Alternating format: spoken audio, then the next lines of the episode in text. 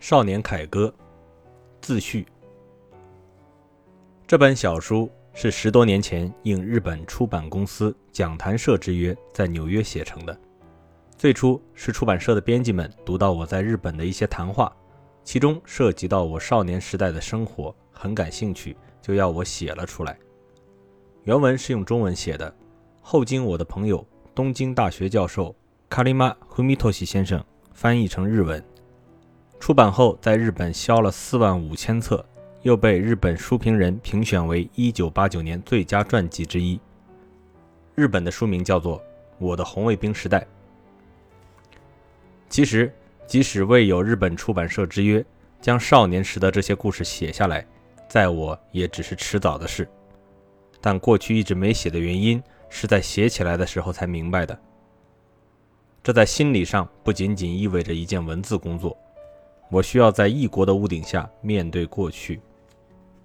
我常常喜欢坐在我们在曼哈顿的公寓浴室门外的地上，抱着心梦游一样的想。往往我的妻子早上去上班时，我已坐在那儿；晚上下班回来，我仍坐在那儿，嘴半张着，眼睛望着天空。他把我从那世界中久久唤不回来。窗外中央公园里的树木由绿而黄而红。终于火焰一样的熄灭，在雪中站着，一如我的心境。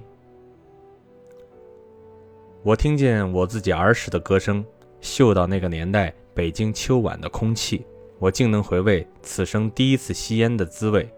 隔着烟雾，我看到了死去朋友的脸，我重温了我的生命。这本小书是关于我在文化大革命之中的经历，以及在此之前我的童年生活的。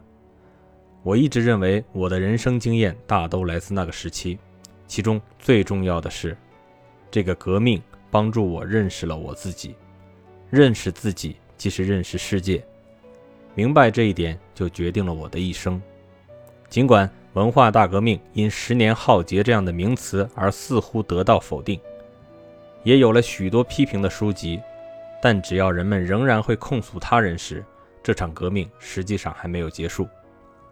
我试图做的，就是在审判台空着的时候，自己走上去，承担起我应承担的那部分责任。